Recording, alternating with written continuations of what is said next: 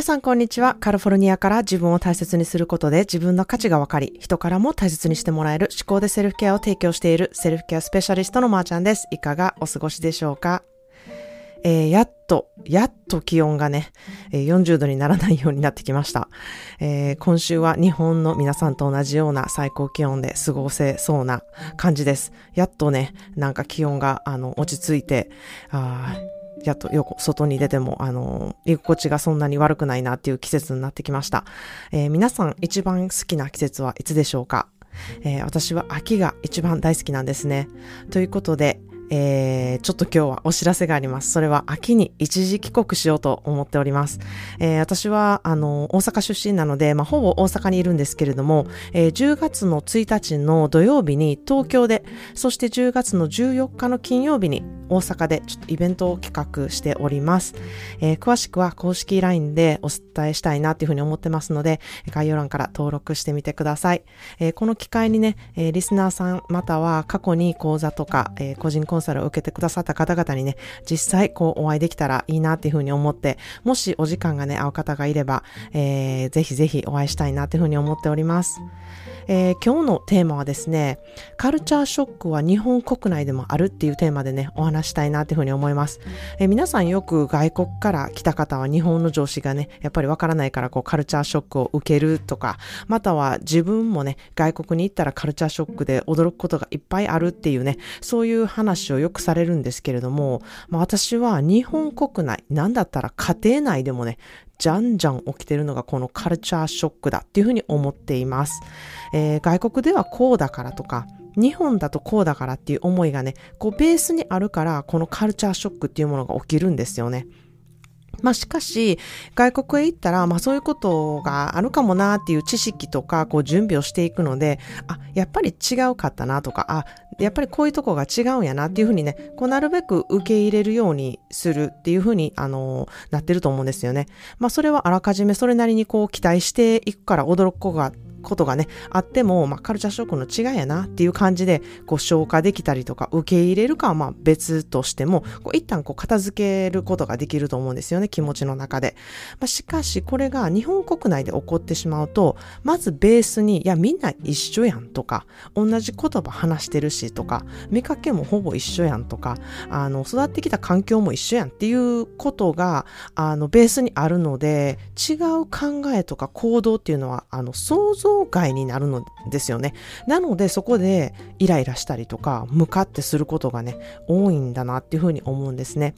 まずベースにそれぞれ違って当たり前っていうね、あの常識がものすごいあの低いなっていうふうに私は思ってるんですね。み、みなそれぞれいてよしとかいろいろいてよしっていうことが頭では分かってるんですけれども、実際、えー、なんかそういうことが起きてしまうと頭で向かってきたりとか心でもムカついたりとか、えー、なんでそんな風になるんっていう風にジャッジしたりとかですね。それはまずベースにみんな一緒やんっていうのがあるからなんですよね。まあ、これは長年の教育でですね、みんな一緒にいることが居心地いいだったり、出る釘打たれるっていう文化だったり、あの、みんな一緒であることに居心地よさを感じてしまっている、そういうなんか教育とか文化があるからやと思うんですね。まあ、それはそれでね、団結力があったりとか、あの悪いことがではないんですけれども、やはり個人個人が人それぞれ違うっていうところにね、あの、なかなか目が行きにくくなる文化になるのので、えー、みんな一緒っていうのがデフォルトにあって、それがベースにあると、あの、本当にしんどくなる問題っていうのがめちゃくちゃあるなっていうふうに私は思ってるんですね。やはり、ベースで皆さんそれぞれ違う、全然違うっていうところを、あの、必ず目に置いておかないと、えーイライラしたりとか、なんでこんなことになってるんや、この人はっていう、あの、ジャッジが出てくるなっていうふうに思うんですね。それはなんかこう、自然と出てくるものになっているなっていうふうに思うんですね。まあ、国際結婚をしているとですね、まあ、違って当たり前なんですよ。すべてが。もう何もかもが違うみたいなことがベースにあるので、じゃあどうしよう。じゃあどこでお互いのハッピーミディアムをね、見つけていこうかっていうことが、あの、必ずベースにあって、えー、そういうふうに、こう前に、前に進んでいくっていうことがあるんですよね。で、まあ見かけも全く違うし、言葉も違うし、育った環境も違うしってなると、ベースがまず違うっていうとこからのスタートになるんですよね。うわ、だからしんどいには国際結婚とか、あの、めんどくさいな、大変やな、っていうふうにね、思う方いると思うんですけれども、私は、これは国際結婚だけの問題じゃないっていうふうに思ってるんですね。誰とでもこのベースであることがすごく必要だっていうふうに強く思っています。なので、これは国際結婚だけではないんですよ。みんなそれぞれの結婚、みんなそれぞれの人間関係のベースが、えー、何もかも違う。見かけも違うし、言葉も違うし、育った環境も違うって思うことがめちゃくちゃ大事なんですね。まあ、日本人同士でも、えー、そんなん言うてもまあちゃん見かけ一緒やし、言葉も一緒やんっていうふうに思う方いると思うんですけれども、日本人同士でもこう育ってきたきょあの環境っていうのは違うんですよね。見かけも同じようで全然違うじゃないですか。そして話す言葉も日本語っていうふうにね、あの一緒の言葉やっていうふうに思いがちなんですけれども、相手が話してる言葉と自分の話す言葉ってよくよく考えてみると違うんですよ。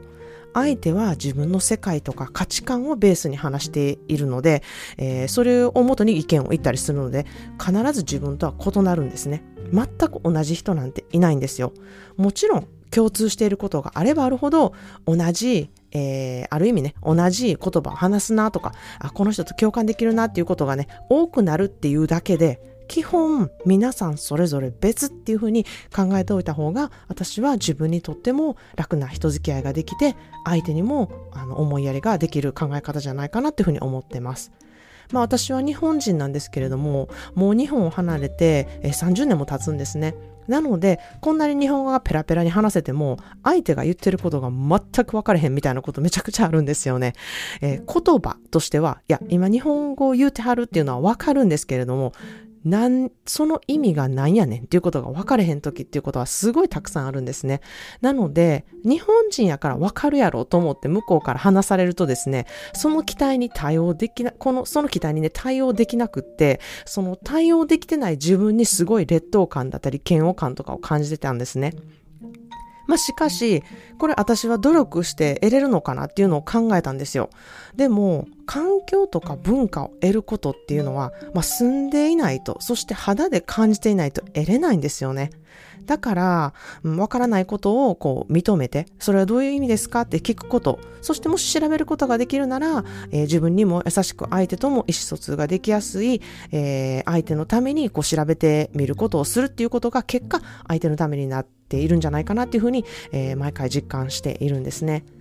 まあ、人と人同士皆それぞれ持っている文化とか話す言葉が違うとベースで思っておくことっていうのはあのそういうことをねベースで思っておくことっていうのはすごく大事だなというふうに私は思っています、えー、先日ですね近所のお母さんと話している時に、えー、うちにはプールがあるんですけれども大人がいない時にプールは入れないルールになっているので、まあ、すごい暑いけれども私たちがいない時は絶対プールに入らないってことをね息子さんにも伝えてくださいっていうことをお話したんですね。でまあその理由はもうあのめちゃくちゃ大きくなって自分たちでこうプールに入れるってこともできるんですけれども万が一怪我をすることがあったりとか、えー、救急でどっかに連れていかなきゃいけないことがあったりとかこの年齢だからこそ無茶をするっていうこともあるので、えー、あの私たちがいてる時じゃないと、えー、プールには入らないっていうルールにしてますってことを説明してお伝えしたんですよね。もしねその理由がわからないとなんでこんな暑い時にプール入れてもらえへんねやとか、もうこんな大きいのに、あなんでプール入られへんねんっていう風にね、思われてしまうかもしれないんですよね。なので、まあそんなこと当たり前に分かってくれてるやんっていうことを勝手に決めつけずに、理由をちゃんと説明するっていうことが大事だっていう風に思ってるんですね。それは、プールに入るっていうことのルールが、みんなそれぞれ違う言葉、違う風に考えてるっていう風に私は思ってるからなんですね。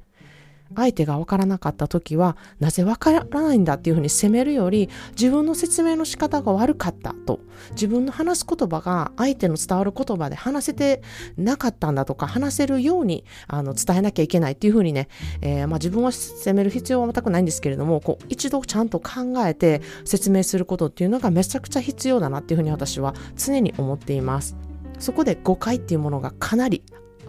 あの防げるなっていうふうに思っているからなんですね。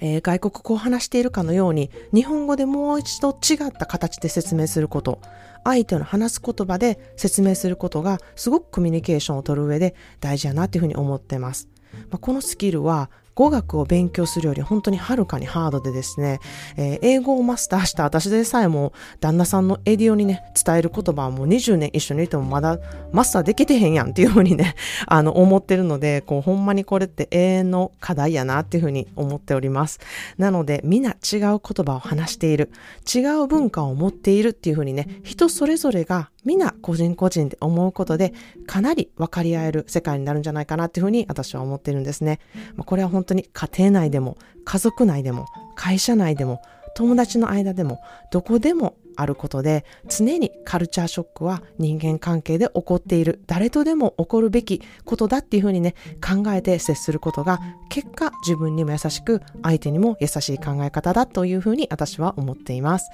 ということで今日の一言 English です。It is wiser to find out than to assume. It is wiser to find out than to assume. まあ、assume っていうのはこう、えー、予想するっていうことですね。予想するより実際のところどうなのかと考えた方が賢い考え方であるという言葉です。It is wiser to find out than to assume. It is wiser to find out than to assume.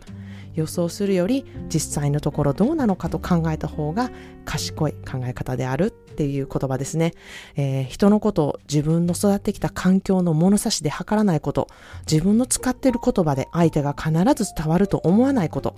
聞く前にこうだっていうふうに決めつけないこと。賢い生き方とはベースに皆それぞれ違うっていうことをね頭でだけじゃなくってね心で理解すること。そしてそう思いながら常に行動していくことで体感していけるっていうふうに私は思っています。ということで今日はカルチャーショックは日本国内である。家庭内でも会社内でも友達関係でもあるのでベースは皆一緒とは思わない。違っていて当たり前という思考で人と接することが自分にも相手にも優しい思考なのですというテーマでお話ししました。えー、自分を大切にすることは結果人のためになること。セルフケアで誰でもそれができるようになること。その波紋は皆さんの家族やお友達、同僚などの人間関係やお仕事に必ず響いて相乗効果を表します。ぜひそれをね、実感していただきたいなというふうに思います。ただいま、セルフケア講座は満席なんですけれども、私の得意とする個人コンサルは受け付けていますので、概要欄からチェックしてみてください。それでは皆様もいろいろいてよしで素敵な一日をお過ごしください。Thank you so much for tuning into today's podcast. I hope you find something new to take away with. Let's get together in the next episode. Have a wonderful self-care day. Cheers to you and I.